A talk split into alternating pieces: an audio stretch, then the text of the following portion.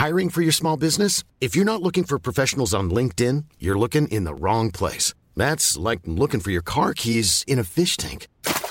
LinkedIn helps you hire professionals you can't find anywhere else, even those who aren't actively searching for a new job but might be open to the perfect role. In a given month, over 70% of LinkedIn users don't even visit other leading job sites. So start looking in the right place. With LinkedIn, you can hire professionals like a professional. Post your free job on linkedin.com slash people today.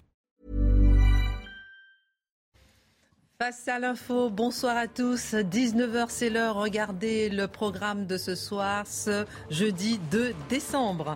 Serons-nous privés de Noël en famille? Plusieurs épidémiologistes sèment le doute. Noël serait en danger à cause de la recrudescence de l'épidémie de Covid, alors que certains sont en conflit déjà avec leur famille à cause du vaccin. Alors que le Covid a déchiré nos foyers depuis deux ans, les retrouvailles sont-elles compromises? L'édito de Mathieu Bocoté.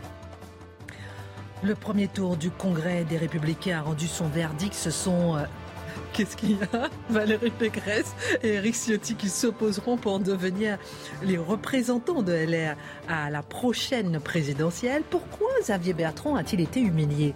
Alors que le front anti-Ciotti se met en place, comment expliquer que le favori de ce premier tour ne soit pas soutenu? Et d'ailleurs par aucun candidat Est-ce le retour du conflit UDF-RPR L'édito de Mathieu Bocoté. L'Agence française pour le développement célèbre aujourd'hui ses 80 ans. L'organisme est en pleine réflexion sur son nom et son positionnement pour le rendre encore plus solidaire. S'il faut encore donner de l'argent aux pays pauvres, à quoi cela sert-il? Comment se fait-il que l'action de l'AFD n'ait pas permis, avec le temps, d'enrayer l'immigration vers l'Europe? Qu'est-ce que l'AFD apporte concrètement à la France en termes d'influence, notamment en Afrique? Décryptage Dimitri Pavlenko. Le pape est à Chypre et en Grèce, notamment sur l'île de Lesbos, pour appeler l'Europe à accueillir des migrants. Il se fait le défenseur d'une Méditerranée plus fraternelle. Mais pourquoi une telle position? Est-ce une position catholique, politique, humanitaire? Le pape peut-il transformer sa parole religieuse en parole politique? Analyse Charlotte Dornelas. Et puis le 2 décembre 1805, un an après avoir été sacré empereur à Notre-Dame, Napoléon Ier, obligé à la bataille, affronte l'empereur d'Autriche et le tsar et va remporter la plus belle victoire de toutes ces victoires, celle d'Austerlitz. Marc Menon raconte. Une heure avec nos éditorialistes et nos journalistes, on commente, on décrypte, on analyse et c'est parti.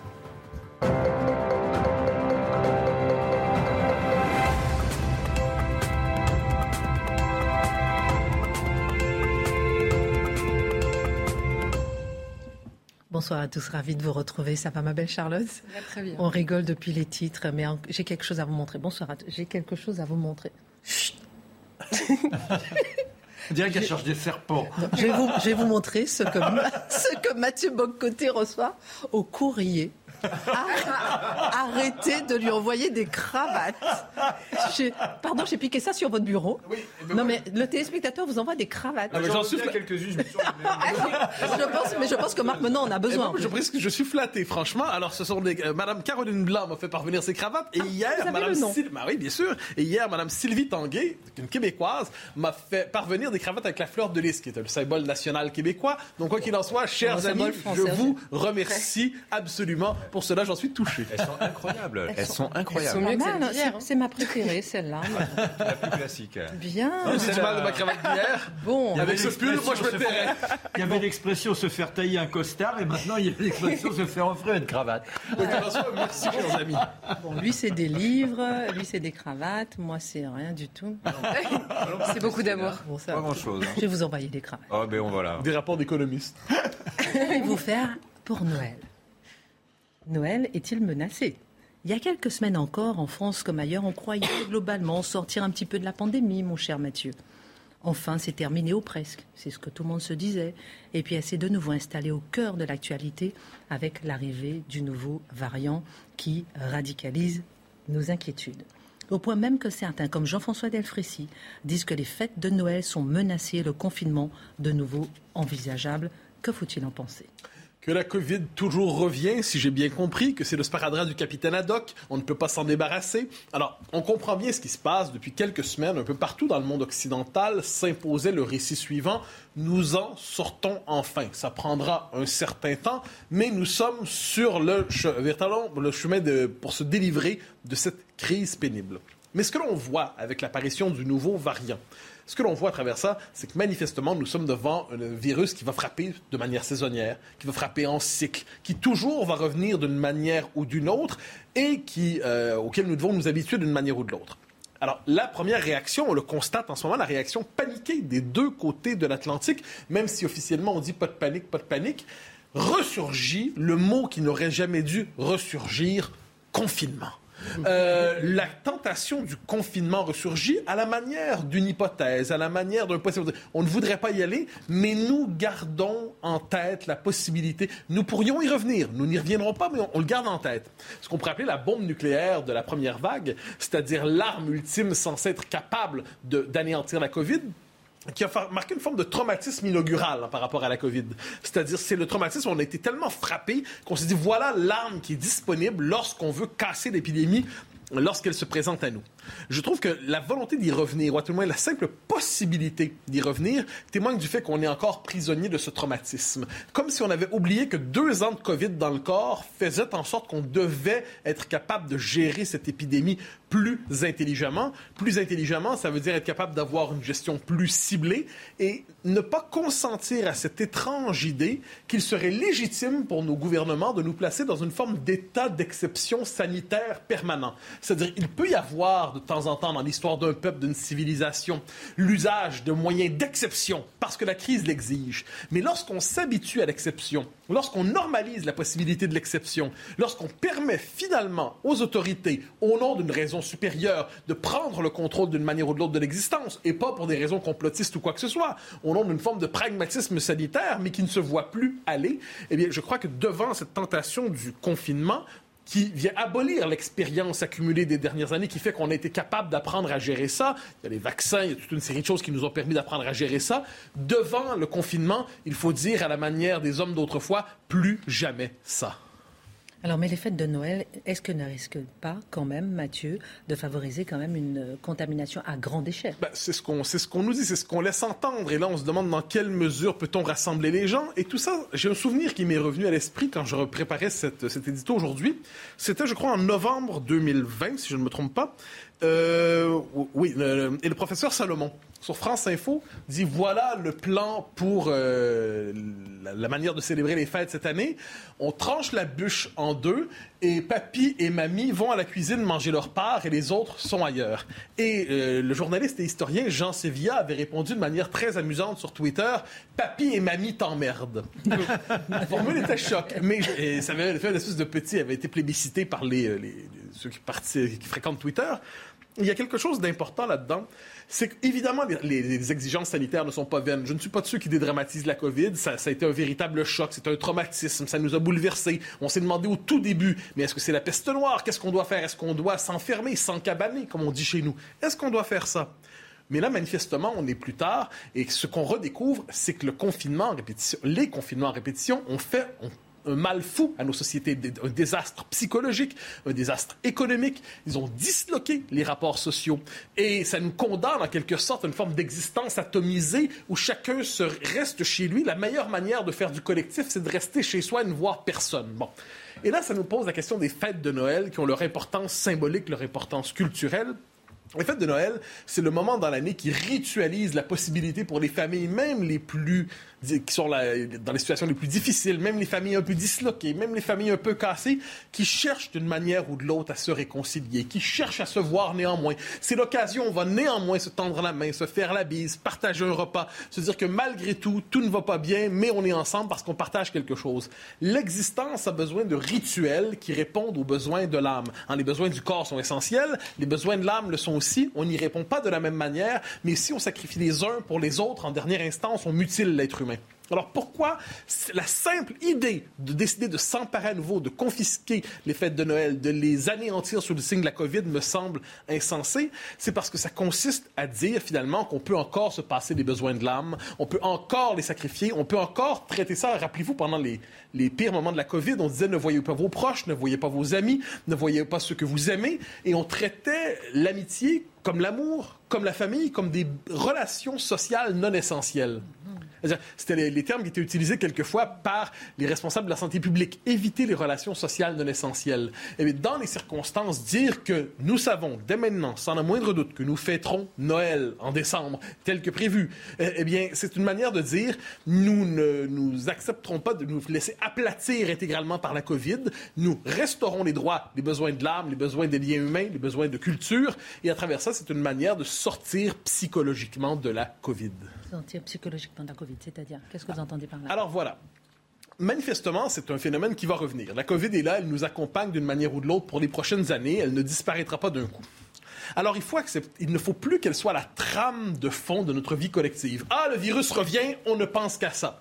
Le virus appartient désormais à nos vies. On ne retournera pas d'ici quelques mois, d'ici un an, d'ici deux ans à la vie pré-COVID comme si rien ne s'était passé. Il y a un facteur de risque nouveau qui existe dans nos sociétés. Comment adapter nos sociétés à la présence de la COVID sans faire semblant qu'elle n'est pas là, mais sans la laisser nous dominer? Eh les, réponses sont nombreuses. Il y a la vaccination, évidemment. Il y a aussi, et ça je pense que c'est essentiel, l'adaptation de l'hôpital public, l'adaptation du système hospitalier à la question de la COVID pour faire en sorte qu'il ne risque pas d'être débordé chaque fois avec cette espèce d'inversion des rôles où ce n'est plus l'hôpital qui sert la les, les êtres humains, c'est les êtres humains qui servent de support à l'hôpital. Une forme d'inversion étrange des rôles dans le rapport aux services sociaux. Il y, a, toute une série de mesures et mesurettes que l'on peut faire forme de bon sens élémentaire, mais une fois que tout cela est dit, il me semble essentiel de dire que vivre avec la COVID, c'est un slogan au tout début. Hein. C'était le slogan vivre avec la COVID. Aujourd'hui, c'est paroles de sagesse et c'est la c'est faire en sorte que nos sociétés intègrent ce risque, mais ne soient plus débordées par lui d'aucune manière. Sauf, comme je dis, si le nouveau variant, c'est la peste noire, ben, on se cachera tous. Mais si ce n'est pas ça, manifestement, il ne faut plus basculer dans les états de panique qui nous ont conduit à des décisions qu'un jour, il se pourrait que nous les regrettions. Ça veut dire donc qu'il faut absolument fêter Noël. Ah oui, absolument. Il faut se rassembler, il faut s'embrasser, il faut partager la bûche. Il faut certainement pas congédier papier et mamie à la cuisine à ce moment-là. Il faut la manger ensemble. Il faut chanter, il faut chanter minuit chrétien de préférence. Hein, et, de tous, et, de cette manière, dire non pas de la COVID que nous faisons comme si elle n'existe pas, mais d'une manière ou de l'autre, montrer que nous l'avons domestiquée. Charlotte, me tourne vers vous. Euh, Noël, finalement, on a l'impression que c'est euh, un produit non essentiel. La famille, pardon. Derrière Noël, est-ce que ça veut dire que la famille est un produit non essentiel? Ah bah oui, c'est enfin je, signe hein, sur la sur la distinction qui avait été faite et sur l'idée que pour protéger la meilleure manière d'aimer euh, les personnes que l'on aime, c'est de surtout pas les voir. C'était quand même euh, étonnant comme euh, comme renversement, c'est-à-dire qu'en fait l'autre devient un risque et donc par amour je dois surtout ne pas prendre le risque de le voir. C'était complètement fou. Mais moi ce que je note en plus là et, et c'est la même rhétorique depuis maintenant trop longtemps, je trouve, c'est que à chaque fois que quelque chose commence à changer on, évalue, on, comment dire, on prépare le pire systématiquement. C'est jamais le pire qui arrive et on prend les dispositions comme si le pire était déjà là. Et, euh, bon, et après sur cette question précise de la préparation de Noël, euh, moi qui suis catholique et qui pense que Noël, euh, c'est la naissance de Jésus, ça me fait toujours rire d'entendre un ministre nous expliquer que Noël n'aura peut-être pas lieu. Si, en fait.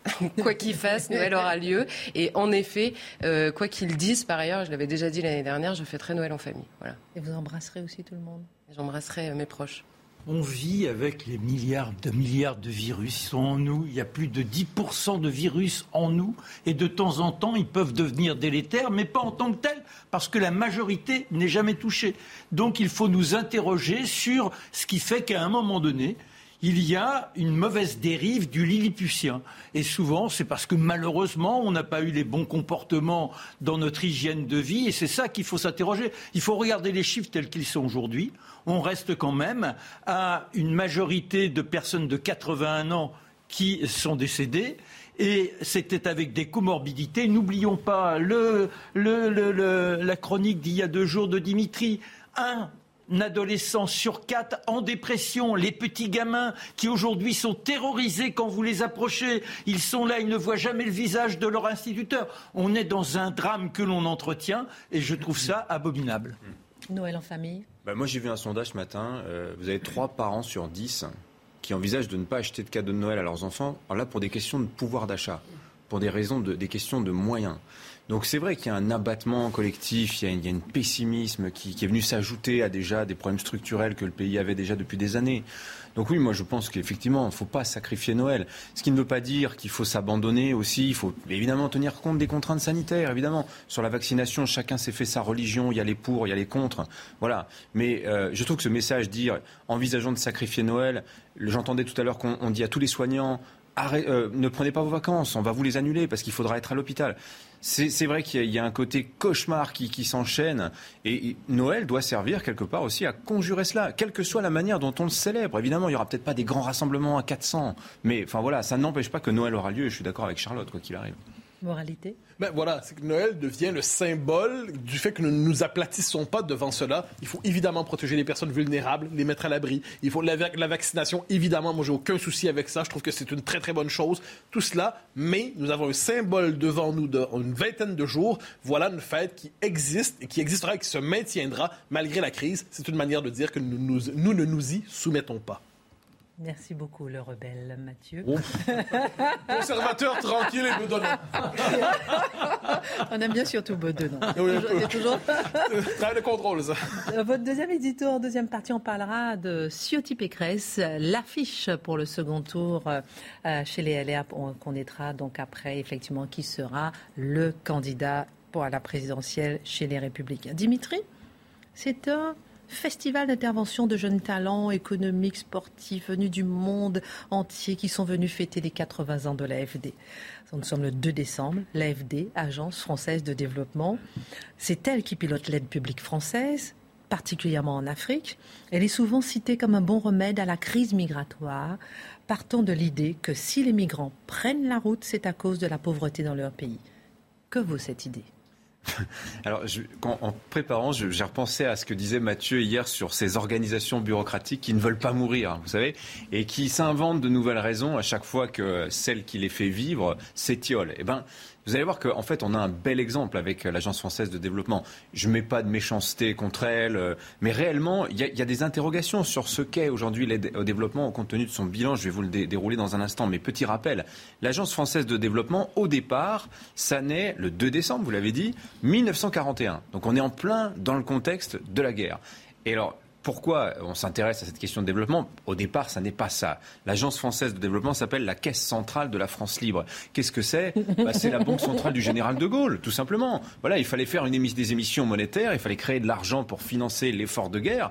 Et donc, c'est cette Caisse centrale de la France libre qui est chargée euh, de ces opérations monétaires et qui va piloter les émissions de francs, CFA, le franc CFA. C'est ça au départ, l'Agence française de développement. La mission de développement, ça arrive un petit peu plus tard, dans les années 50, dans la foulée d'autres États hein, qui le font, notamment les États-Unis, parce qu'on est dans un contexte qui est très particulier. Les années 40-50, c'est l'âge d'or de l'État-providence la gauche et la droite sont d'accord hein, sur l'idée que l'État doit être là pour réduire les, inégalités, euh, pour soutenir l'activité économique. Euh, il y a un véritable consensus autour de ça. Et donc, si vous voulez, l'aide au développement, c'est conçu comme euh, bah, un prolongement diplomatique de l'aide sociale. C'est l'aide sociale mondialisée avant l'heure, d'une certaine manière. Et d'autant que le monde, à l'époque, a vu l'immense succès bah, du, premier, euh, du premier plan de développement qui était le plan Marshall, où avec 13 milliards de dollars de l'époque, hein, évidemment, 13 milliards de dollars de l'époque, ça correspondrait à des sommes bien plus importantes aujourd'hui, mais l'Amérique a ressuscité en quelques années l'Europe de l'Ouest. Il faut s'en souvenir de cela. Et on se dit, à l'époque, bah, si ça a marché pour reconstruire la France, pour reconstruire l'Allemagne, eh bien sans doute que ça marchera comme ça dans le monde entier. Alors évidemment, aide au développement, vous avez bien saisi que ce n'est pas tout à fait dénué de calcul et d'arrière-pensée. On est quand même aussi dans le contexte de la guerre froide, de la décolonisation. Donc l'aide, évidemment, sert les intérêts des donateurs. Et les États-Unis, par exemple, vont s'en servir bah, comme un moyen de containment, hein, vous savez, la politique d'endiguement. Et on a de très beaux exemples. Par exemple, Taïwan. La Corée du Sud, qui étaient des pays de misère et qui sont devenus, bah, aujourd'hui, vous voyez la, réussite éclatante de Taïwan comme de la Corée du Sud sur le plan économique, en termes de richesse. Ce sont des pays développés et des pays qui, à bien des égards, sont plus dynamiques que nous aujourd'hui. Pour les Anglais, pour la France, qui sont aussi des grands donateurs à l'époque, alors c'est un petit peu différent. On est allez, disons-le, dans un substitut de domination coloniale, hein, très clairement. Et l'argent français, d'ailleurs, va aller très, va être fléché exclusivement, pratiquement, vers le fameux précaré.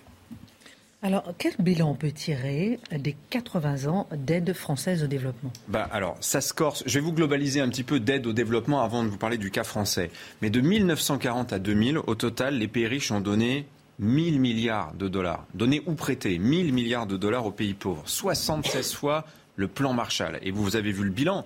C'est excepté quelques réussites comme Taïwan et la Corée du Sud, bah, c'est assez décevant. Vous avez la plupart des pays africains qui, sont bénéficiaires de l'aide au développement. Vous pouvez consulter, hein, c'est l'OCDE qui encadre l'aide au développement. Bah, vous avez des tas de pays africains qui sont soutenus depuis des décennies et qui sont toujours des, pays pauvres, ou des pays même, la pauvreté s'est aggravée depuis, euh, depuis, depuis, depuis cette époque-là. Alors cet argent, où est-ce qu'il va quand l'aide au développement? Bah, C'est là en fait que le bas blesse, c'est que bien souvent ça va dans des équipements inadaptés hors de prix.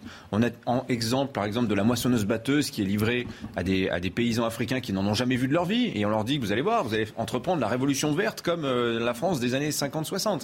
Ça fonctionne pas comme ça. Ça va dans des routes, ça va dans des voies ferrées qu'on n'a pas forcément entretenues, qui se sont délabrées. Euh, et l'argent, parfois, est utilisé totalement à contre-emploi. Exemple, le Sénégal qui se sert de l'argent de l'aide au développement pour acheter du riz thaïlandais à bas prix plutôt que de financer sa propre production risicole. Donc là, il y a confusion, c'est-à-dire que l'aide au développement devient de l'aide humanitaire. Et ce n'est pas du tout le, fléchage imaginé pour cet argent. Disons aussi que l'aide au développement a un effet pervers, à savoir que ça entretient un esprit de clientèle, de clientélisme auprès des gouvernements africains, il faut bien le dire, qui se considèrent comme des clients et des récipiendaires, des obligés même de l'Europe. Hein. Et l'Europe est obligée envers eux d'une certaine manière. Et puis, il faut voir aussi les conditions qui ont été imposées à chaque fois à l'aide au développement. Parce que vous savez, il y a deux grandes conceptions de l'aide. Pour faire simple, la gauche et la droite. La gauche voit ça comme un devoir moral, alors que la droite se dit très bien, euh, ça doit être efficace, surtout. Ça doit être efficace, ça doit être rentable, ça doit rapporter. Et rapporter quoi? Bah, Du développement. Et en l'occurrence, bah, si ça fonctionne pas, que se disent les tenants de cette ligne-là bah, C'est que l'aide, il y en a trop. Quand la gauche dit bah non, au contraire, c'est parce que de l'aide, il n'y en a pas assez. Il faut donner encore plus parce que si ça marche pas, eh bien c'est qu'on n'a pas assez donné. Vous savez, c'est le proverbe des Shadocks. À force d'essayer continuellement, on finira toujours par y arriver. Donc moins ça marche, plus on est sûr de réussir. Il y a un petit peu de ça dans la logique de, de Ça rappelle le Covid. Voilà. Pire encore, c'est que dans les années 80, en fait, au moment de la révolution Thatcher-Reagan, il y a une, comment dire, un changement d'approche dans l'aide au développement. On va moins donner que prêter. On va, et on, va prêter avec des objectifs de développement, là encore, que évidemment ces pays souvent n'atteignent pas. Donc ils se, se rendettent, ils passent sous tutelle du FMI et de la Banque mondiale qui leur impose, vous savez, les fameux programmes d'ajustement structurel, qui sont des programmes de libéralisation extrêmement euh, agressifs. Et vous avez début des années 90, des États qui, africains notamment, qui sont plus pauvres qu'au début des années 80. C'est totalement aberrant. Et vous savez, la dette des pays pauvres, c'est encore un sujet majeur aujourd'hui. Elle est de 800 milliards cumulés pour les pays les plus pauvres. Waouh, grosse somme. C'est rien comparé à ce qu'on a injecté dans l'économie pour sauver nos économies l'année dernière. Et le FMI encore cet après-midi enjoignait les pays riches à annuler ces dettes-là, à annuler, parce qu'on a suspendu euh, le, on a suspendu le paiement des intérêts de cette dette, mm. mais on n'a pas annulé. Avant ma dernière question, une petite parenthèse, parce que j'ai vu que c'est pas que l'Afrique et que en 2020, par exemple, c'est intéressant de voir que l'Agence française de développement a donné, Dimitri, 140 millions d'euros à la Chine. Oui. Pourquoi? Non, mais c'est juste. Euh, mais parce que la Chine est considérée en termes de revenus par habitant comme un pays en développement. Et il y a plein d'États qui disent mais non, mais il faut arrêter les bêtises. La Chine. Quand même, non, mais les 140 millions, c'est rien pour la Chine, mais pour, pour la France ou bien même pour un autre pays, je veux dire qu'il y en a réellement besoin. on comprend qu'il y a un repositionnement à avoir. Oui, oui, parce qu'en en fait, l'AFD, vous savez. Non, vous êtes d'accord. parce que l'Agence française de développement, si vous voulez, s'inscrit dans ce contexte. C'est pour ça que je vous parle d'aide globale. Dans un, c'est un système mondialisé aujourd'hui de donateurs de pays riches vers des pays qui sont classifiés comme tels en fonction d'un critère de revenus par habitant. Et un pays peut choisir de mettre au pot commun du multilatéral ou bien de, flécher particulièrement à certains pays dans du bilatéral. Mais donc, en l'occurrence, les 12 milliards que l'Europe, la, France consacre chaque année, là, euh, depuis peu, à l'aide au développement, il y a un peu de bilatéral et un peu de multilatéral, ce qui explique qu'on donne 140 millions d'euros à la Chine. On n'en a sûrement pas besoin. Alors, euh, si j'écoute ce que vous me disiez tout à l'heure, est-ce qu'il faut arrêter de donner de l'argent aux pays pauvres, du coup puisqu'on ne voit pas forcément le résultat? Non, il ne faut pas arrêter. En revanche, il faut, il faut clairement il faut réformer ce système. Je vous donne un chiffre. L'aide globale, l'aide au développement mondial, c'est 153 milliards d'euros. Très grosse somme d'argent à comparer aux 550 milliards d'euros envoyés par les migrants dans leur pays d'origine. Donc diaspora 1, euh, aide au développement, zéro. Voyez, ce que renvoient les migrants dans leur pays est quatre fois supérieur à ce que les pays riches donnent euh, au système euh, du développement. Il n'y a pas de remise en question, si vous voulez, du système par les pays occidentaux. Il y a plusieurs raisons à cela. Si on, déjà, vous entendrez jamais personne dire que ça ne marche pas, alors qu'en fait, on, l'a vu, ça marche quand même pas très bien. À la limite, vous entendrez, parce que je vous disais tout à l'heure, ceux qui vont dire non, non, mais si ça marche pas, c'est qu'il faut donner plus encore. Beaucoup le disent. Hein. Oui. Mais en réalité, dans le système, on voit bien que les pays riches s'achètent une forme de conscience. Hein on est généreux, on, redistribue. Euh, les ONG, elles, elles ont tout intérêt à ce que le système perdure parce que ça les finance dans leur activité. Les gouvernements bénéficiaires, évidemment aussi. Euh, d'autant qu'ils ont le choix maintenant avec la montée en puissance d'une offre rivale, l'offre chinoise l'offre chinoise, qui d'ailleurs a repris tous les codes réganiens, avec des prêts léonins, des conditions euh, abominables pour les pays qui souscrivent ces prêts, hein, qui se font euh, voler leurs ports, euh, leurs mines, etc., quand ils ne peuvent pas payer ce qu'ils ne peuvent jamais. Mais l'avantage des prêts chinois, c'est qu'il n'y a pas ces conditions droits de l'homiste qui sont plus désormais indexées à, à, cette aide au développement. D'ailleurs, vous avez peut-être vu que les États-Unis lancent un projet concurrent aux routes de la soie chinoise. Les Européens également, ils l'ont annoncé hier, ça s'appelle Global Gateway. Euh, alors là, ça veut dire qu'en fait, on ne cache plus le fait que l'argent sert à acheter de l'influence, très clairement. Et alors, vous savez, on a l'enjeu migratoire, on a l'enjeu du djihadisme. Moi, je fais des propositions simples. L'Institut Robert Schuman fait les mêmes. Plutôt que de vendre à bas prix nos excédents de céréales, mais finançant l'agriculture vivrière. Hein. Arrêtons de. Je veux dire, l'agriculture vivrière est sans doute le seul secteur économique qui peut maintenir sur place ces millions de jeunes Africains qui aujourd'hui quittent leur pays pour tenter leur chance en Europe. Je dis aussi, acceptons que l'argent de l'aide aille aux investissements militaires pour combattre les djihadistes, pour éviter d'abord les fiascos type Barkhane, parce que vous savez, les esprits généreux refusent cette confusion, qu'on compte les dépenses militaires dans le calcul de l'aide au développement, alors que réellement, la sécurité, c'est la base du développement. Je pense que tout le monde sera d'accord ici. Voilà. Alors, au lieu de quoi, la réforme de l'AFD prévoit Maison des mondes africains et des diasporas, nouveau fonds pour la démocratie, académie sportive sur le continent, montée en puissance de la coopération muséale. Je ne dis pas que c'est inutile, je dis juste que ça n'est sûrement pas la priorité des priorités. Merci beaucoup, euh, mon cher Dimitri. En passant, euh, Jean Fana peut-être s'arrêter sur le fait que beaucoup de ministres des Affaires étrangères des pays africains se sont formés en Russie en matière, pas, ministre de l'armée, hmm. ministre militaire, se sont formés en Russie. C'est intéressant de voir, mais ça c'est encore un autre sujet. Merci beaucoup pour euh, ces 80 ans de l'AFD. On va marquer une petite pause et dans un instant, on va parler de la bataille d'Austerlitz avec euh, Marc Menant. Qu'est-ce qui se passe avec le pape? Pourquoi est-ce qu'il appelle quelque part à la migration en Europe? Et puis on va parler effectivement euh, de Pécresse Ciotti, l'affiche LR pour le second tour en route vers la présidentielle. À tout de suite. Rendez-vous avec Pascal Pro dans l'heure des Pro 2 du lundi au jeudi de 20h à 21h. Retour sur le plateau de Face à l'info. Dans un instant, on parlera du premier tour du Congrès des Républicains qui a rendu son verdict avec Valérie Pécresse et Eric Ciotti qui s'opposeront pour devenir le candidat qui représentera LR à la présidentielle. On en parle avec vous. La bataille d'Austerlitz, quelle bataille? Eh, on en parlera. Le 2 décembre, c'est Napoléon. on ne peut pas faire autrement. C'est sa date. Le sacre, la victoire, la totale. Et on pourrait prendre le neveu aussi. ah oui, vraiment. Le 2 décembre, si on ne parle pas de Napoléon, c'est qu'on n'a rien compris à l'histoire de France. Ma chère Charlotte, est-ce que vous savez qu'on vient de l'apprendre Le pape va rentrer de Chypre avec 50 migrants? On va essayer de s'arrêter sur cette question, puisque le pape il entame un voyage à Chypre et en Grèce, notamment sur l'île de Lesbos, pour appeler l'Europe à accueillir des migrants. Alors il donne l'exemple, puisqu'il va rentrer avec 50 migrants euh, en Italie. Il fustige les signes d'un retour au passé en Europe. Euh, pour fond, la montée des nationalismes et des populismes qui poussent à ériger, je cite, des murs. Faut-il y voir une doctrine catholique? Alors, je vais répondre très simplement en citant le cardinal Sarah, vous savez, ce cardinal guinéen, qui est euh, euh, préfet émérite de la Congrégation pour le culte divin et la discipline des sacrements. Donc, c'est un des personnages les plus importants euh, du Vatican. ce cardinal, donc, qui est guinéen, mais qui, qui est installé depuis quelque temps au Vatican et qui connaît bien l'Europe pour l'avoir sillonné, il était la semaine dernière en France et je le cite, ouvrez les guillemets, on fait semblant de faire preuve d'humanisme. Il faudrait empêcher ces gens-là de quitter leur pays. On vole à l'Afrique ses forces vives, des intellectuels. Ça n'est pas du tout de la charité.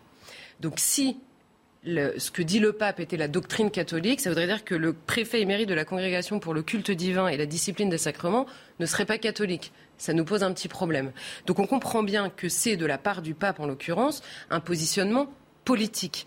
Et je commence par là parce que c'est important de rappeler, parce qu'on entend souvent des choses qui sont fausses. Quand le pape parle, il n'engage pas du tout systématiquement son infaillibilité. Vous savez, c'est ce mot qu'on utilise énormément. L'infaillibilité pontificale, c'est extrêmement restreint. Il faut j'ai noté, il faut qu'il s'exprime, le pape, comme le pasteur universel. C'est-à-dire, c'est absolument pas des questions particulières. Donc, par exemple, la gestion de l'immigration en Europe, c'est une question particulière. Donc, il faut qu'il engage explicitement son autorité apostolique, c'est-à-dire qu'il parle en tant que pape et non pas une prise de position personnelle d'un homme qui a le droit de donner son avis politique, mais qui reste un avis politique, et enfin que les définitions, ce qu'on appelle les définitions, donc ce qu'il est en train d'exprimer, touchent à la foi ou aux mœurs, ce qui exclut définitivement tout positionnement politique. Donc, en clair, le pape n'engage pas du tout son infaillibilité. Ça n'est évidemment pas une question de doctrine.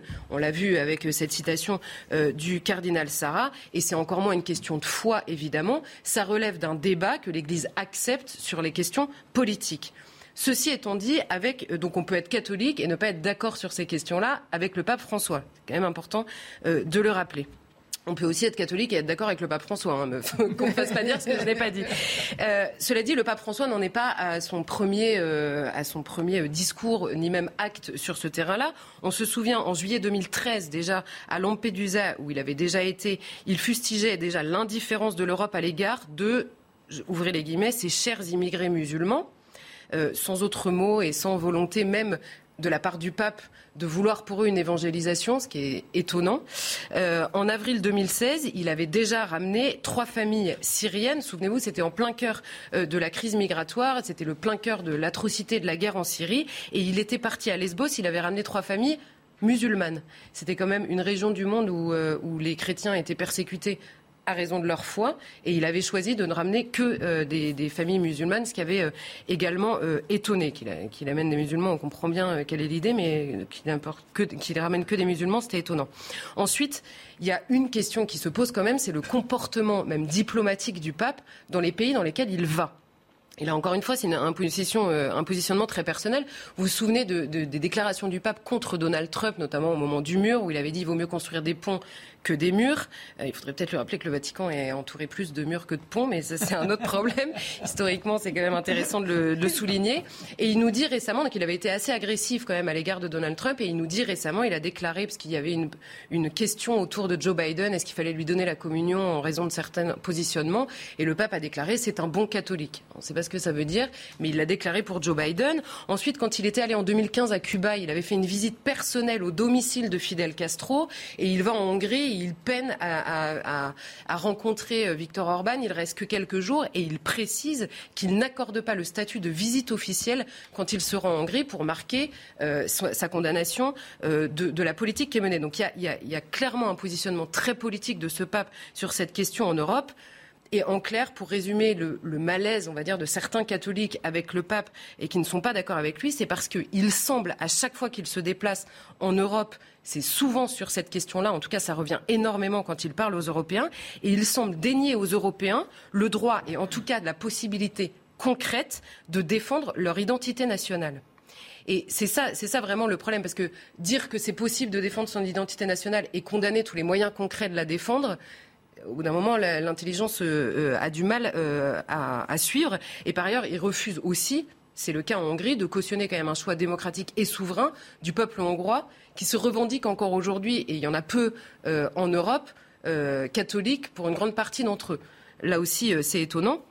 Alors je précise simplement une chose, c'est que que l'Église ne s'identifie pas exclusivement à la défense d'une identité nationale euh, au détriment de son discours universaliste, puisque évidemment l'Église, elle, n'est pas contrainte par une identité nationale, puisqu'elle s'adresse à tous les hommes de la même manière. C'est entendu, par contre, qu'elle dénie aux, comment dire, aux, nationaux euh, de défendre leur identité. Ça, c'est assez nouveau. Je cite simplement une phrase de Jean-Paul II qui disait La défense de l'identité nationale a aussi une valeur religieuse. Il semble de le comprendre pour accéder à l'universel, puisque nous sommes âme et corps. Pour accéder à l'universel, il faut passer par le particulier. C'est en ça que Jean-Paul II expliquait euh, que l'identité nationale avait aussi une valeur religieuse. Alors, est-ce qu'on ne peut pas comprendre quand même qu'un pape rappelle le devoir premier de charité à l'égard de migrants qui frappent aux portes de l'Europe? Alors, encore une fois, il peut le faire, hein, il n'y a, aucun problème, mais on peut aussi euh, le discuter. En fait, la, distinction qui doit s'opérer sur ce terrain-là, c'est la distinction entre la charité personnelle, j'ai quelqu'un en face de moi qui a besoin, là, maintenant, de mon aide, quelle qu'elle soit, et qui soit la personne en face de moi, ça relève de la charité. Et la charité politique, la charité politique qui a toujours été définie, en tout cas dans la tradition plutôt thomiste de l'Église, comme le fait d'assurer en premier lieu euh, la nécessité des biens, et notamment du bien commun, que nécessitent les personnes dont on a premièrement la charge. Or, les dirigeants politiques ont premièrement la charge de leur peuple et non pas du monde entier.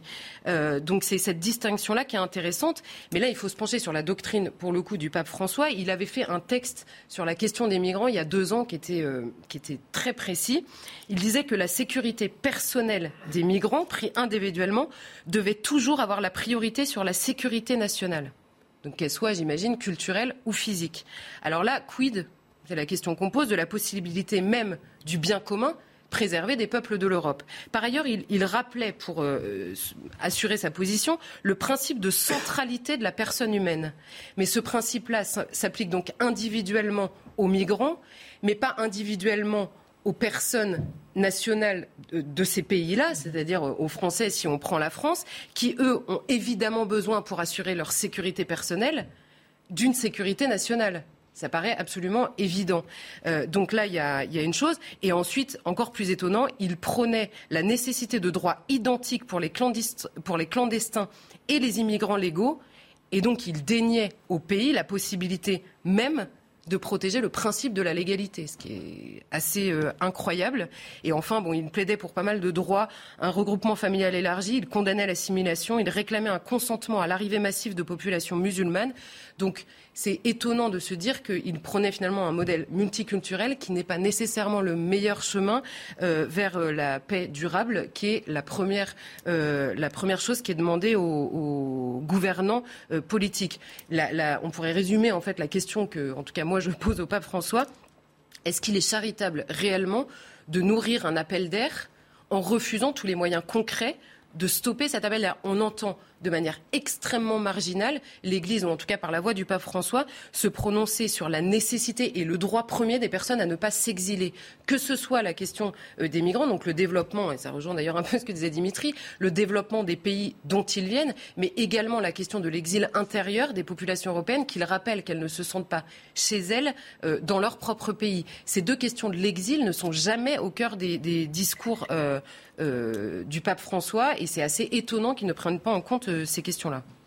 Alors on constate effectivement que le pape adopte finalement le discours de beaucoup d'associations humanitaires, des défenseurs des droits de l'homme ou même de certains responsables politiques. Quel est le rôle du pape sur ce terrain? Ben, moi, c'est la question qui me, qui me hante le plus, on va dire, sur ce terrain-là, c'est quel est le rôle du pape? La première question, en fait, c'est évidemment sur le terrain politique même de ce qu'il dit, est-ce que le bien des personnes pris individuellement sans se soucier du bien commun est une manière d'exercer euh, la charité. Je ne le pense pas, puisque le bien commun est le cadre naturel, en plus dans l'enseignement de l'Église, c'est vraiment ça, le cadre naturel du bien des personnes. Donc ça, c'est la première chose. Ensuite, la, la question, c'est finalement, est-ce que l'Église est une ONG et la réponse, c'est de dire quel est le rôle du pape quand il s'adresse à des personnes qu'il a en face de lui. Le rôle du pape, c'est d'enseigner euh, euh, le, comment dire, le, la foi euh, de l'Église catholique et donc ce que, ce que l'Église appelle la lumière et la vérité, c'est-à-dire le cœur du message catholique s'adresser aux âmes. Et toute la tradition catholique disait il y a le bien du corps qui est important, mais pour l'éternité, c'est le bien de l'âme qui nous concerne. Or là, le pape s'attarde sur les biens matériels et sans se préoccuper jamais, quand il s'adresse à l'Europe, de la déspiritualisation des peuples européens eux-mêmes. Quand il dit qu'il faut aller aux périphéries, est-ce que l'Europe n'est pas la plus grande périphérie de l'Église catholique aujourd'hui Moi, c'est une question que je ne comprends pas. Il n'a jamais l'air de se préoccuper euh, du fait que le, christianisme, pour reprendre une formule de Matthieu, se déseuropéanise euh, à vitesse grand V. Alors, on comprend qu'il y a des questions diplomatiques. Le pape veut absolument aller en Chine, où on l'entend. Euh, enfin, il aimerait beaucoup aller en Chine, où il y a des problèmes de, de, de respect des droits des hommes qui me semblent un peu problématiques. Quand il va à Cuba, on pourrait en parler.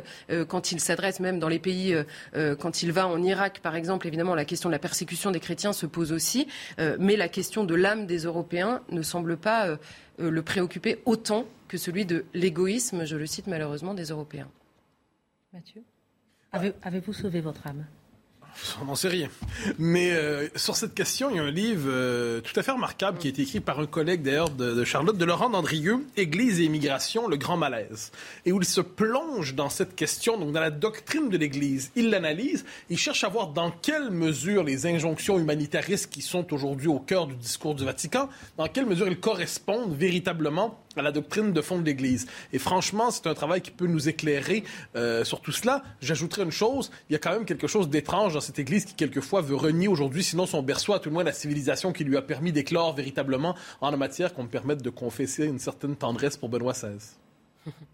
Merci beaucoup, euh, Mathieu. Merci beaucoup, euh, Charlotte, pour cette analyse des actions du pape qui, je rappelle, va rentrer avec 50 migrants de Chypre vers l'Italie.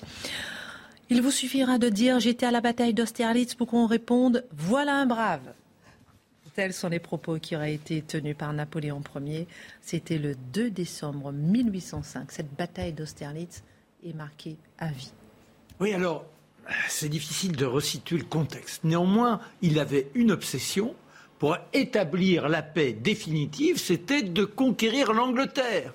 Il a massé 120 000 bonhommes là, face à la Manche et on attend quoi? Eh bien que Villeneuve arrive après avoir détourné les forces maritimes anglaises et que l'on puisse en sécurité traverser. Malheureusement, Villeneuve n'est pas à la hauteur. Oh, il peste contre ce salopard qui manque de bravoure, se lâche. Toujours est-il qu'à Trafalgar, la flotte française est totalement détruite et Napoléon décide eh bien, de faire volte-face. Il ne peut pas aller en Angleterre, là il faut se tourner devant les Autrichiens, les Russes, et au moins montrer qu'il y a une, capacité de la France à tenir la, position et de ne pas retomber sous la menace des étrangers. Et avec 120 000 hommes, vous imaginez C'est ça le miracle chez Napoléon galvaniser ces gars, partir. Ils vont parcourir parfois 60 km par jour avec le barda sur les épaules. On marche, on marche, on marche. Au passage, on gagne des batailles à Ulm, ça tombe et ils arrivent même à Vienne. Mais malheureusement, la coalition est là. Autriche et le tsar. Et l'Autriche, elle est d'autant plus furieuse qu'elle vient de perdre Vienne. Il faut gagner contre cet usurpateur. Et nous voilà il comprend que la plaine d'Austerlitz, avec le fameux plateau de Platzen, cette plaine, c'est là où il faut que l'affrontement ait lieu. Mais tricher serait une bonne chose, faire croire qu'en réalité, on n'est pas à la hauteur et qu'on est prêt à l'armistice, par conséquent, on est dans le délitement de nos troupes. Ça va marcher formidablement bien. Le premier, au soir, nous voilà en place. Alors, ce qui se passe, déjà, imaginez. 120 000 bonhommes. On a été tellement vite que derrière, les vives n'ont pas pu suivre. Alors, on s'installe comme on peut. Ah, je peux vous dire, si vous avez une ferme dans le coin, si vous habitez un village, il va pas vous rester grand-chose. Car le grenadier, le grognard, etc., ça mange ces gens-là. Alors on attrape les poulets, on attrape les porcs, on attrape les bouteilles et on se fait le petit feu de camp comme on peut en attendant le moment de la bataille. Lui, ah en général, il aime bien avoir une belle tente, c'est plus que du camping, ça serait de la caravane d'aujourd'hui. Mais là, on a simplement construit une sorte de petite baraque avec des branchages. Et vous savez le lit que c'est? Eh bien, tout simplement un tas de paille. Ça fait rien. Il est, dans, cette situation, de, cette euh, persuasion qu'il ne peut que gagner. Et alors, euh, on se retrouve avec, euh, Rapp, le général Rapp, Murat, Colincourt, Soult, Junot, un petit dîner dans une ferme, parce que dans la baraque, ça ne tiendrait pas. Il fait un froid, la neige a tombé toute la journée. Et le voilà qui aborde ses compagnons. Ils attendent des informations sur la bataille. Il se tourne vers Junot et dit alors, on joue quoi au théâtre parisien actuellement? Et Junot dit on joue les Templiers. Ça ne vaut rien, j'ai critiqué l'auteur. Non, non, ce qui compte, c'est Racine, c'est Corneille. Ce sont ces pièces-là qui font réfléchir. Et Junot qui, tente un. Et Mahomet, ah non, Mahomet, ah ça me rappelle l'Égypte. Si j'avais réussi à prendre Acre, aujourd'hui, je serais empereur d'Orient. Vous imaginez la bataille qui les attend, et le voilà dans cette sorte de délire. Bon, soudain il dit alors, demain néanmoins, voilà les positions que vous prendrez les uns et les autres. Maintenant, messieurs, allons nous coucher. Hop le voilà qui gagne la petite baraque, son tas de paille, on n'enlève pas les, les, les, comment, les bottes, et hop, il s'endort, ça c'est son miracle. il n'est pas question d'être dans l'insomnie, il s'endort, et puis tac, à un moment donné, Savary vient le tirer du sommeil. Il lui dit Sire, sire, ça bouge du côté des Russes. Ben oui, parce que les Russes ont eu la sensation de comprendre la stratégie, à savoir qu'effectivement, il était prêt à l'armistice, donc ils veulent cerner l'ensemble des troupes françaises et en se plaçant à côté de lacs gelés. Ça va leur coûter cher, ils sont tombés dans le piège. Et là, eh bien, Napoléon est réveillé, il faut aller voir ce qui se passe. Il prend son cheval, c'est Cantal. Ah, Cantal, c'est un grisâtre. Il est calme comme il n'est pas permis, et le voilà qui part avec sa petite escorte. Malheureusement, il va un peu trop loin dans les lignes ennemies. Ce sont les Cosaques qui lui tombent dessus. Hop On le retire, sire, sire, sire. Et miraculeusement, il échappe aux Cosaques. Mais maintenant, il marche dans la pénombre. Et hop Il heurte un tronc d'arbre. Et le archer, qui est l'un des grenadiers, prend un peu de paille et hop, il allume une torche. Et à côté, on dit, mais qu'est-ce qui se passe? C'est un signal. Et voilà tous les gars de, de, petits foyers en foyer qui prennent des brandons et tout ce qu'ils peuvent, et on crie, vive l'empereur, vive l'empereur. On croit que c'est pour fêter l'anniversaire du sacre l'année précédente. Et du côté des Russes, et des Autrichiens, ils ont l'impression que c'est un signal de retraite. La situation est extraordinaire. Il va se recoucher après avoir été tripoté les oreilles. Ça, c'est son truc. Il aime bien quand il passe ses troupes et il prend le, gaillard qui est là. Il lui dit alors, mon brave, demain, ta bravoure, je compte sur toi. Et hop, il repart. Ils sont tous galvanisés. À 5 heures du matin, Savary le tire du sommeil arrive au galop Bernadotte, Murat, enfin, tous ces maréchaux qui sont dans cette amplitude de la bravoure. Et les dernières consignes, le baissière qui fait jouer il fait jouer le chant du départ. Les trompettes, elles sont vite couvertes par les canons. C'est une mêlée invraisemblable, mais le piège a tellement bien marché que dans la journée, il impose ses troupes, et ce sont les Autrichiens, les Russes qui tombent les uns derrière les autres. Bien sûr, on perd des hommes, et les derniers, eh bien, Marmont fait tirer contre les Russes qui essaient de s'enfuir. Mais que se passe-t-il? Eh bien, les boulets fracassent la glace, et alors que ces pauvres Cosaques essayaient de s'enfuir, ils sont engloutis, ils sont noyés. Et c'est là que le lendemain, il aura la fameuse tirade qui, n'est pas du tout apocryphe puisqu'il l'a écrite et il dit Soldats, vous, quand on dira il était à l'Austerlitz, vous entendrez C'était un brave. Voilà, il vous suffira de dire J'étais à la bataille d'Austerlitz pour qu'on réponde voilà un brave. Voilà. Euh, merci beaucoup, euh, mon cher Marc. Rappelons que le dimanche midi, la belle histoire de France, Franck Ferrand, Marc Menant, on est. Et Christine Kelly, les trois. Je, suis là en, passant. Mais euh, on parle effectivement de Napoléon. Ah ouais, on est dans la grande épopée. La grande épopée de Napoléon, son portrait, sa vie, comment il a pris le pouvoir pris entre guillemets son caractère, sa force, ses faiblesses et on en parle tous les dimanches midi en ce moment, ces jours-ci en tout cas sur CNews. Merci encore pour cette page histoire. La page histoire d'aujourd'hui, c'est peut-être une page qui est en train de se tourner, effectivement, puisque le premier tour du Congrès des Républicains a rendu son verdict. Ce sont Valérie Pécresse et Éric Ciotti qui s'opposeront pour devenir le représentant des LR à la prochaine présidentielle. Est-ce un résultat surprenant? Bah, ça dépend quelles étaient nos attentes. Au début de la, de la course, au début de la campagne, on s'attendait, on présentait à peu près les choses ainsi. Xavier Bertrand est le candidat qui a le plus de chances de l'emporter contre Emmanuel Macron. Donc, on peut croire qu'il sera privilégié par les militants qui veulent en finir justement avec Emmanuel Macron. Michel Barnier s'est imposé assez rapidement à la manière de l'homme euh, qui se voulait providentiel, un Joe Biden à la française, qui trouverait le moyen de réconcilier la nation à la manière d'un père réconciliateur dans un camp divisé et qui ajoutait pour cela une pointe de radicalité chic. Hein, ça permettait, donc sur la question, il y avait son, euh, bouclier euh, constitutionnel, il y avait son moratoire sur l'immigration. Donc il permettait de conjuguer à la fois la respectabilité, l'autorité naturelle et une certaine prestance et une forme de radicalité. Madame Pécresse incarnait la culture gouvernementale, mais c'était déjà autre chose. Elle ne semblait pas parmi les favorites dans la course. On s'imaginait globalement Bertrand Barnier. Et finalement, Valérie Pécresse incarnait une forme de culture gouvernementale qu'on n'imaginait pas au premier rang. Quant à Éric Ciotti, c'était d'abord vu comme une candidature de témoignage et euh, qui était là pour occuper le créneau néo-pascoyen, c'est-à-dire je suis là pour rappeler ce que veut la base des tripes RPR. Voilà ce que nous voulons. Et euh, M. Juvin, qui était là pour faire, lui, une véritable candidature de témoignage, un homme intelligent, sans le moindre doute, tout à fait cultivé, intéressant, mais personne ne l'a jamais imaginé chef de son clan.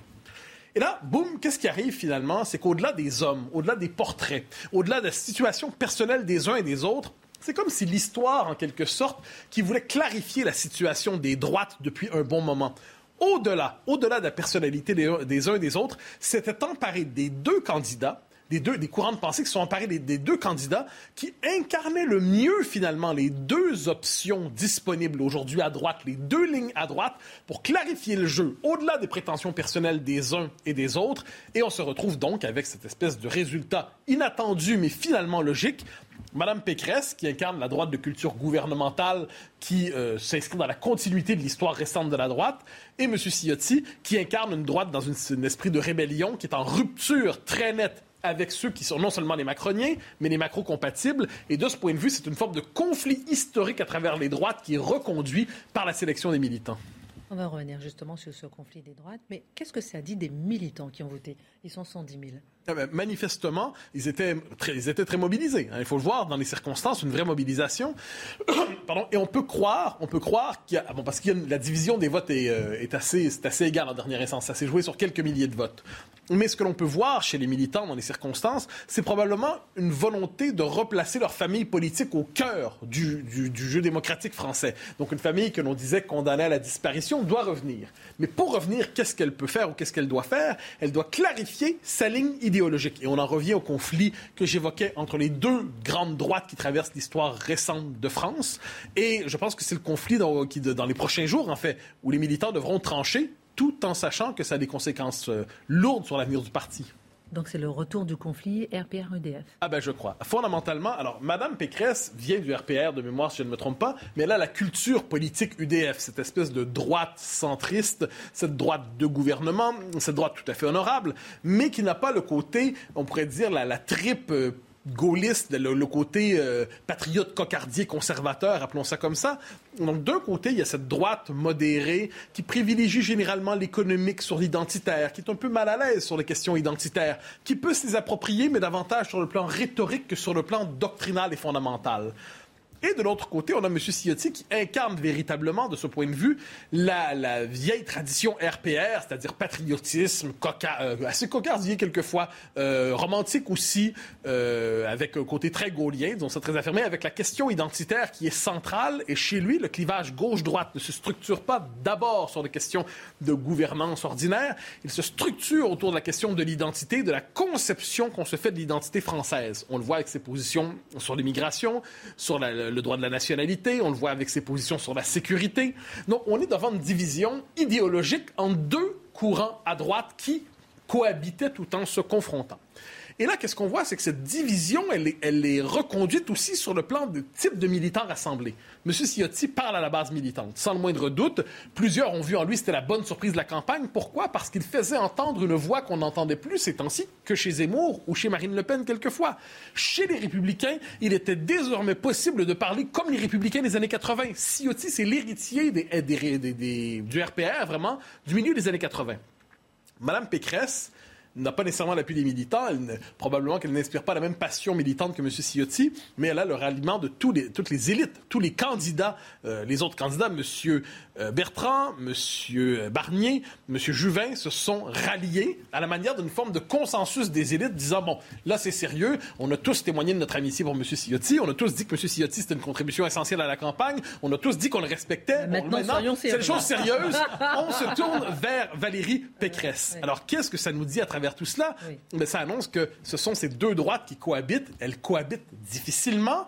Ce ne sont pas sociologiquement, c'est pas les mêmes milieux qui se rencontrent. Et en dernière instance, quand viendra le temps de trancher samedi, eh bien là, comment ces gens-là vont-ils cohabiter? Je pense que c'est la prochaine question qu'on peut se poser. Vous nous avez donné un peu euh, ce que représente chaque candidat, mais quelle est la force de chaque candidat? Eh ben voilà. Je pense que Mme Pécresse incarne bien cette culture de gouvernement, qui n'est pas négligeable, soit dit en dans un pays où il y a un gouvernement, il faut gouverner. Et à droite, il y a cette prétention à la culture gouvernementale et elle l'incarne bien.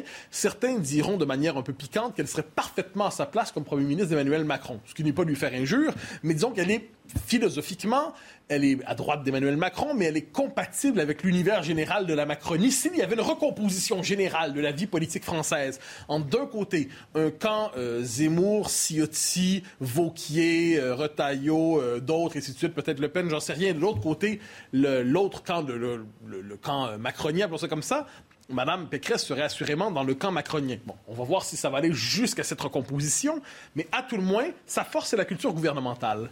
Chez Ciotti, on peut dire qu'il touche aux affects et aux passions. Et en politique, quoi qu'on en dise, on a une vision tout à fait réductrice, je crois, des passions politiques des hommes. On s'imagine qu'ils ne votent que par le portefeuille, qu'ils ne votent que par l'intérêt immédiat, ils ne votent que parce que, bon, globalement, euh, qu'est-ce que ça va me rapporter?